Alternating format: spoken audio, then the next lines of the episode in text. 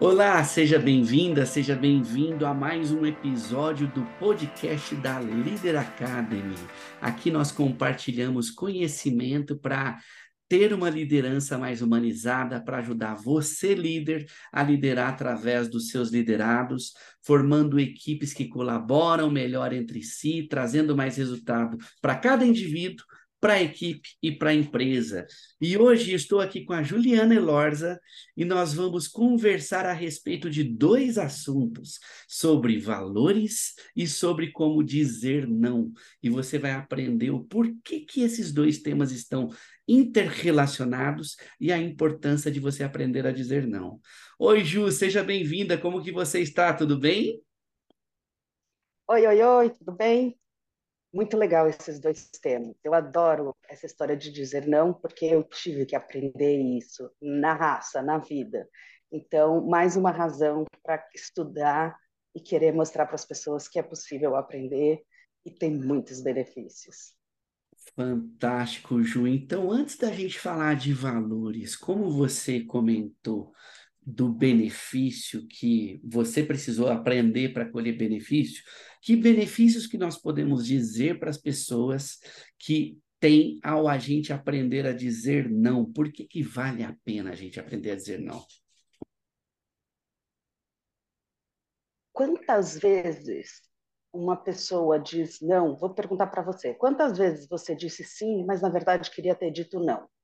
Numa relação de trabalho, numa relação pessoal, é, quantas vezes você já se viu em encrenca, já atrapalhou a sua agenda, já fez coisa que não queria, que não cabia dentro do dia, uh, que não era tão urgente assim, por falta de estabelecer um limite.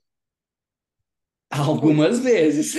Algumas vezes. Então, esse é o primeiro benefício que eu vejo. Um, não dá para fazer tudo ao mesmo tempo. É, somos humanos, não somos máquinas. Precisamos, não existe esse negócio de, de é, multitask. Na verdade, é o cérebro que tem assim uma mudança muito rápida. Eu não lembro agora os, os movimentos, mas a pessoa se concentra em uma coisa, vai e volta, e se concentra em outra. Isso que justifica até um cansaço tremendo. Então, existe, existem ah, as urgências, mas existe uma prioridade. Até a própria palavra já indica, né? Prioridade vem de prior, né? Que é só tem uma, é a que vem primeiro. Então, por mais que tenham as duas urgências nos mesmos prazos, existe uma prioridade. É fácil fazer isso? Não. É possível, em alguns momentos, ter que fazer tudo ao mesmo tempo? Vai acontecer. É, o mundo ideal é um, o mundo real é outro mas sabendo alguma técnica para tentar de alguma forma melhorar essa correria frenética, pode ajudar bastante. Fantástico, Ju, esse ponto que você trouxe da correria frenética, é, eu até resumiria meu entendimento do que você comentou é dizer não faz a gente ganhar tempo, faz a gente liberar espaço na agenda e faz a gente priorizar o que de fato é importante para a gente, né? Você é, até me fez lembrar que eu lembro uma vez que eu estava é, é, escrevendo um texto em inglês e eu tinha escrito priorities e ele falou que estava errado, né? Foi, mas que esquisito, né? Aí eu fui investigar. No inglês não existe priorities, porque é prioridade. É singular. É uma coisa. É singular. né? É, é uma coisa. Aí em português a gente inventa quais são as prioridades. Não, não é quais são as prioridades, né? Prioridade é uma coisa só. Bem colocado, bem colocado. Quais são as importâncias? Várias coisas são importantes. Quais são as urgências? Também. Agora, prioridade é uma só. Pois é. Muitas vezes esse acúmulo de prioridades é uma certa desorganização. Uhum. Sim. Ou uma disputa de egos de quem pede. Sim, boa, boa, boa. Excelente ponto de vista. Gostei dessa provocação e vou conectar aqui também do, do por que, que vale a pena e por que, que é importante a gente conhecer os nossos valores.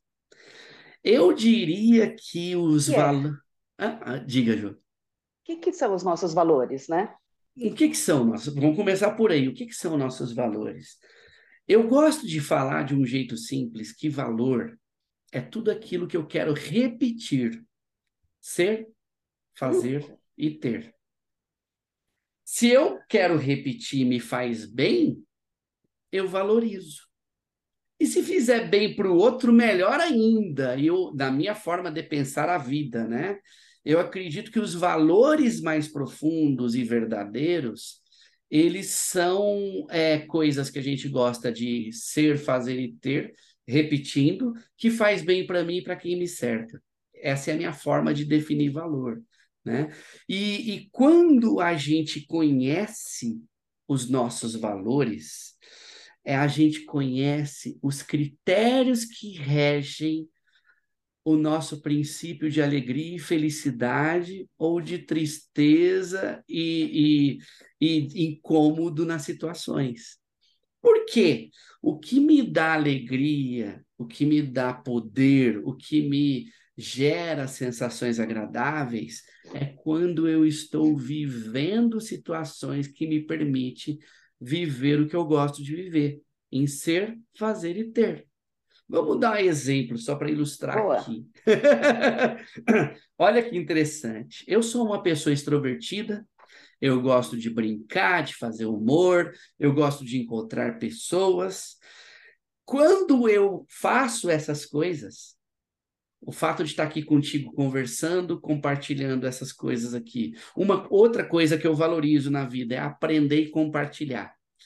Eu valorizo aprender e compartilhar. Nesse exato momento, o que, que eu estou fazendo aqui? Eu estou aprendendo, reforçando o meu aprendizado, com, compartilhando o que eu conheço, porque o melhor jeito que existe para aprender ever é ensinar alguém. Ever. Né? E eu valorizo isso.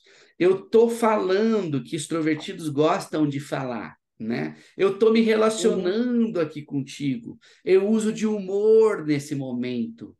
Portanto, ao ter esse conhecimento das coisas que eu gosto de fazer, eu conscientemente crio situações para fazer as coisas que eu valorizo.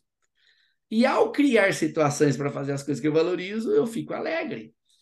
E a mesma coisa é o contrário. Se eu sou tolhido de fazer o que eu gosto, o que eu valorizo, o que me faz bem, o que supre as minhas necessidades, isso me entristece.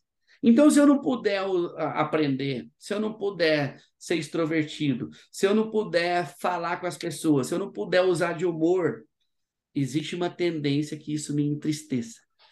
E eu saber a hierarquia do que é mais importante em níveis de valores para mim também, me faz poder decidir melhor qual é a prioridade se existir duas coisas conflitando.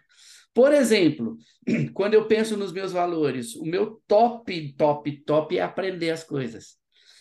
E o segundo, quando eu penso a meu respeito, é humor. Então eu gosto de ensinar e de aprender, e se possível, com humor junto. Ah, mas se não puder ter humor, ah, se tiver aprendizado, tá bom. Eu posso ter um aprendizado sério também, não tem problema, né? É, o problema é quando a gente, sem ter autoconhecimento, começa a inverter as coisas né? O que, que vem primeiro? Tudo depende do contexto, da situação, das coisas que são importantes no, no momento que a gente está vivendo, e isso não está escrito em pedra de um jeito rígido, né? É, por exemplo, uhum. saúde. Saúde é um valor que todo mundo deveria colocar como prioridade. Porque se eu não tenho saúde, eu não consigo fazer mais nada da vida, né? É, relacionamentos, é importantíssimo relacionamentos também, porque, segundo estudo de Harvard, um dos mais longos estudos do mundo a respeito de bem-estar, diz que o maior preditor de longevidade e felicidade são relacionamentos positivos. E relacionamentos Exato. positivos próximos. Né? É, então, a gente pode aprender a escolher melhor quando a gente conhece os nossos valores. E aí eu consigo definir qual é a prioridade ou qual é a sequência de coisas que regem os meus critérios de decisão para que eu escolha, que eu decida de um jeito que vai ao encontro do que é importante para mim, que faz bem para mim e, e a minha forma de pensar, aí isso é um lado pessoal e desde que não faça mal para ninguém, principalmente para mim mesmo, né? É, e, e existem ferramentas que a gente pode usar para descobrir valores. Por exemplo, quando a gente pensa nas forças de caráter, na psicologia positiva, as forças de caráter são comportamentos que nós valorizamos ter. Olha o detalhe da conexão das coisas. Olha só. Né? Hum. E aí existe um instrumento, um questionário na internet que está no site viacharacter.org, que ao responder esse questionário, ele ordena as suas 24 forças de caráter pelo seu gosto de uso, pelo valor que você dá na sequência de uso deles. No meu caso, as minhas top 6, vamos falar assim, porque a gente tem de 5 a 7 forças de assinatura, que é o que dá prazer na gente, que a gente valoriza ter, são amor, aprendizado, humor, gratidão, amor, generosidade e esperança. Essa é a minha hierarquia de valores no sentido de comportamentos que eu preciso ter. Então, um caminho é esse: conhecer suas forças, para que você conheça o que você valoriza fazer, se comportar. Né? Existem outras ferramentas que têm lista de valores que você vai lá, escolhe palavrinhas, com base nessas palavrinhas você cria uma hierarquia, e depois que você escolheu as palavrinhas, você define o que, que aquela palavra significa para você. Vamos dar um exemplo aqui? Tem uma lista de 100 palavras, você vai lá e escolhe 10. Das 10, aí você faz um jogo para ver qual que é a 1, qual que é a 2, qual que é a 3, qual que é a 4, qual que é a 5, qual que é a 6 e assim por diante. Aí você para em 5 para ficar fácil. Aí escolhi que a primeira palavra forte para mim é liberdade. Mas eu tenho que definir o que é liberdade para mim. Tem que vir a ser liberdade para mim. Por exemplo, liberdade para mim, em primeiro lugar, sou eu poder ser quem eu sou, independente do lugar que eu estou. É óbvio que isso significa se adequar aos lugares, né? Eu não vou chegar fazendo piadinha no meio de uma reunião séria, né? Por exemplo, né? É, mas eu poder ser eu com as pessoas que eu amo, isso para mim é liberdade né? Eu poder buscar meus filhos na escola no tempo livre, isso para mim é liberdade. Então, quando eu defino o que é liberdade para mim, eu consigo viver o valor que é importante para mim. E o que que, que que você acha desses pontos de vista que eu trouxe, Ju? Tem mais alguma coisa que você falaria aí também de valores? É, eu, eu tenho umas perguntas que eu gosto, que são algumas perguntas do tipo é, teste, para ver se você escolheu né, nesse, né? Você escolheu liberdade. Aí vamos verificar perguntas de teste de verificação, né? Se e uma que eu gosto muito é assim: se esses valores, uh,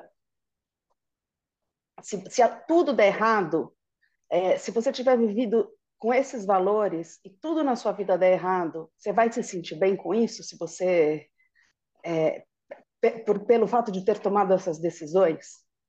Essa é uma, é o teste do se der errado. E o outro é o teste de todos os aspectos da vida, porque né, somos uma única pessoa.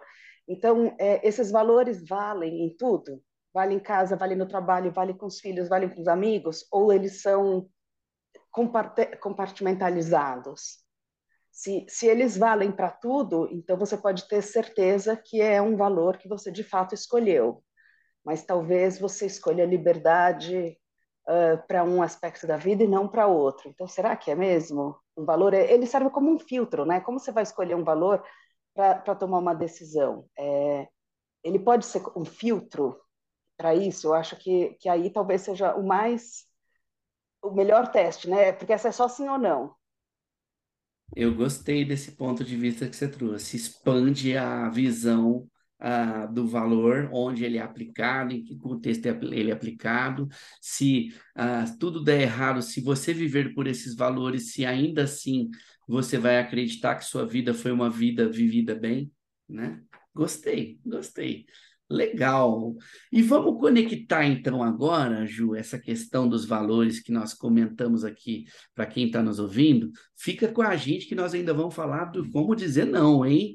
É, o que, que a gente pode fazer para treinar o dizer não, Ju? Que técnicas que você normalmente ensina nas mentorias que você dá de comunicação? É, como que é esse desenvolvimento de dizer não? Porque para mim, é, eu até diria conectando com forças de caráter e virtudes, dizer não exige coragem, né? De quem vai dizer. Conta para gente um pouquinho a respeito disso, por favor, Ju. Um, eu acho que vem justamente dos valores, ou do autoconhecimento, ou da identificação da sua prioridade, ou da sua urgência. Não, não, eu prefiro falar com valores porque dá para ser uma coisa mais ampla, mas uh, dizer não significa uma escolha. É não para alguma coisa porque é sim para outra. Mesmo que esse sim seja um. Não, não exista uma, uma atividade de substituição. Pode ser, eu vou dizer não para isso porque eu preciso de uma pausa, mas sempre é uma escolha, né? Então você ganha um, de um lado e perde de outro. Quando é muito fácil de perceber a diferença, só tem pontos positivos em um e pontos negativos em outro, não tem nem o que pensar. É, a escolha é fácil. A questão é quando a escolha é difícil. Quando, quando a escolha é entre família e trabalho, ou promoção e férias, ou uh, quando é um trabalho para um cliente que talvez esteja numa área que você acha questionável, mas você precisa do trabalho, ou você precisa da remuneração, ou você nem precisa da remuneração, mas o trabalho em si é legal, mas aquela pessoa vai ser difícil. Enfim, tem, quando tem os poréns, que normalmente são as situações da vida, onde tem várias linhas tênues entre o, o porque né, quando é filme de, de mocinho e bandido, a gente sabe quem é do bem, quem é do mal, mas na vida não é bem assim, né? Na vida tem pessoas que fazem coisas boas e coisas ruins. E, então, como como você quer navegar? E aí que vem essa questão do, dos valores, uh, valores e talvez um pouco objetivos ou metas. Quando você primeiro saber o que você quer e o que você precisa proteger. Então, se você, o que você quer é desenvolver uma carreira acima de qualquer outra coisa e você precisa proteger isso, você consegue tomar decisões com base nesse na proteção desse valor, porque isso já está resolvido. Fica mais fácil tomar essa decisão. Uh, conflito básico no meu caso não vou te dizer que não se aplica a você, vou te dizer que se aplica a mim. Quando é hora da maternidade, quando é hora do trabalho. Porque é um e outro, e sempre eu estou em um pensando que se. Né, aquela culpa de talvez estar no outro, ou já passou a culpa, mas de repente vem assim, mas será mesmo? Normal. Às vezes, uh, e eu gosto de dar esse exemplo numa coisa bem banal, que até isso a gente escorrega marcar a venda. Imagina que um potencial cliente me liga e fala assim: Você pode almoçar comigo na quarta? E eu penso: Poxa, mas na quarta era o dia que eu tinha combinado de buscar o meu filho na escola. Nos outros dias ele já tem outras atividades e tal. E agora? Não busco, não almoço. E a minha resposta inicial, além do dilema, seria é, fazer um contra a vontade do outro. E às vezes, então, a primeira questão é saber quais são os meus valores. Nesse caso, eu quero os dois. Eu quero conversar com esse potencial cliente e eu quero buscar o meu filho e ele só pode ir na quarta-feira.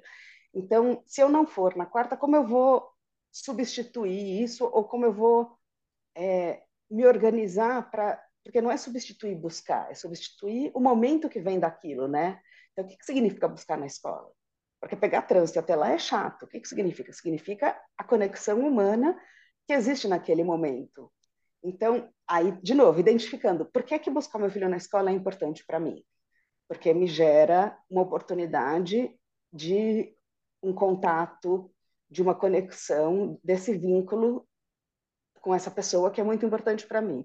Porque o almoço com esse potencial cliente é muito importante? Porque eu sei que tem uma capacidade de sair um trabalho muito interessante e que é, vai ser no, num cara a cara que a gente vai conversar isso e um almoço é uma oportunidade um pouco mais descontraída de ter uma reunião de negócio. Então, na verdade, o que eu tenho aqui é um conflito de agenda. E às vezes a resposta é tão simples, é, é simplesmente falando assim: eu quero muito esse almoço com você. Infelizmente, eu não posso nesta quarta-feira. Existe alguma outra possibilidade? Eu não, ou até dependendo da situação. Eu já tenho um compromisso marcado que talvez eu possa é, transferir, mas existe a possibilidade de ser em outro dia dessa semana, ou talvez no momento mais tarde? A grande chance é que a pessoa pega, abre a agenda, oferece o primeiro horário disponível que ela vê. E claro que existem outros. Se for daqui a três meses, não me interessa. Mas se for quarta tarde ou na quinta, eu posso acomodar. Então, eu acho que a primeira coisa para dizer não é entender quais são os seus valores e o que precisa ser protegido. Uh, a segunda é fazer perguntas, porque muitas vezes nós assumimos é, situações com base numa informação precária. Eu só tinha aquele convite e esse, mas talvez eu possa expandir essa pergunta. Se a resposta foi infelizmente não, e amanhã eu vou viajar e vou ficar 15 dias fora, de repente, essa informação me deu uma, uma mudou a prioridade aqui. Então, tem dos valores, eu não falei muito de valores aqui, né, porque eu coloquei os dois como importantes, mas eu sei que os dois são importantes, então, tendo mais informações, eu vou conseguir organizar a, o que vai acontecer e o que não vai, para qual eu vou dizer não, não e para qual eu vou dizer sim naquele momento. E aí, uh, se eu não sei os meus valores, é só uma confusão. Ih, mas eu já tinha marcado isso e agora como eu vou fazer? Tento fazer os dois, não dá certo, vou me embananando, uh, faço os dois mal feitos, ou não faço um, mas não me organizo direito, então eu fico com um resto, né? Ou, ou eu perco o contato com o cliente, ou fico com uma cara feia em casa à noite. Como a forma de comunicar e de organizar esse não é muito importante. E aí tem uma, uma fórmula, falando em fórmula que eu gosto muito, que é o seguinte: você fala não para o problema e sim para a pessoa. Imagina se fosse o contrário uh, ele, se fosse de outro jeito, se ele me falasse assim, você pode na quarta? Não posso. Se eu falo sim para a pessoa, significa eu quero muito te encontrar. Mas o problema que é esse horário que você me disponibilizou é que para ele que eu estou falando não. E aí a gente fazendo isso dá para criar uma alternativa que vai ser muito mais interessante. Talvez até para a pessoa que está propondo. Ou se fosse o inverso. Uh, eu falo para o meu filho, olha, eu não vou poder, tinha, nós tínhamos combinado, eu ia te buscar na quarta e a gente ia almoçar o hambúrguer, mas eu não vou poder. Vamos mudar esse programa para X e ofereço uma outra alternativa que seja em outro momento que seja tão ou mais interessante quanto aquela? É, não, não vai ter cara feia porque eu tô, o não é a situação, é o problema que surgiu. O sim é a pessoa. A não ser que eu queira falar não para a pessoa, né? Aí é, é não e pronto. É, o que você está dizendo é que, claro, se for alguém que você não queira de fato estar junto, aí é um não para a pessoa, igual você está falando. É, uhum. Mas quando a gente quer dizer sim e o conflito é para decisão, é, é, na verdade, um não para a situação, por enquanto, até encontrar uma outra saída, conforme você comentou, né? É, e eu gosto até de falar, Ju, que no final das contas, o que a gente quer na situação, igual você trouxe a história de, de buscar o filho na escola.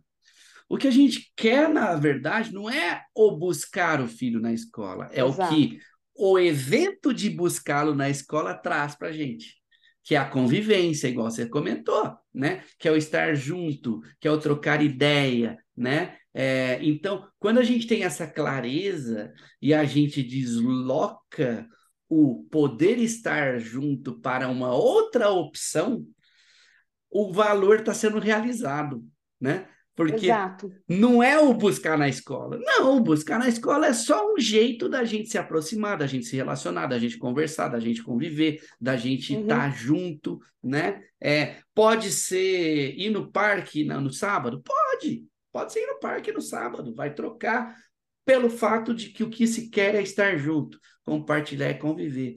E o outro ponto que você comentou do dizer, uh, uh, eu gosto de até brincar que é dizer não dizendo sim. É, às vezes uh, as pessoas me abordam, é, igual essa história da agenda que você comentou, e eu quero falar com a pessoa, e eu quero atendê-la, e eu quero fazer. É, eu gosto de usar a técnica do tipo, não por enquanto. Ou eu adorarei falar com você e quero falar com você, igual você comentou, né? Uhum. O que acontece é que nesse horário específico que você me pediu, eu não consigo. É, eu te dou essas duas ou três opções, algumas delas se encaixam na sua também, né? É, e, e, e, outra forma também de dizer, por exemplo, quando a gente está no meio do dia a dia do trabalho, você está no meio de uma reunião e chega alguém e interrompe fora do horário, eu também gosto de dizer assim: olha, é, eu estou nessa reunião e eu não vou conseguir dar a atenção que você merece e que esse assunto também merece.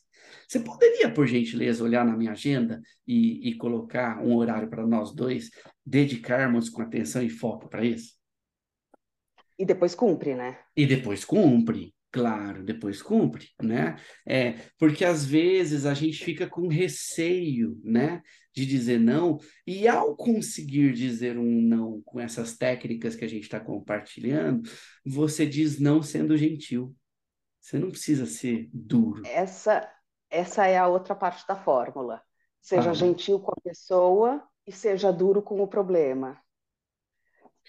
Adorei. Gentileza com a pessoa e dureza com o problema. É isso aí. então, ou firme, né? né? Seja firme.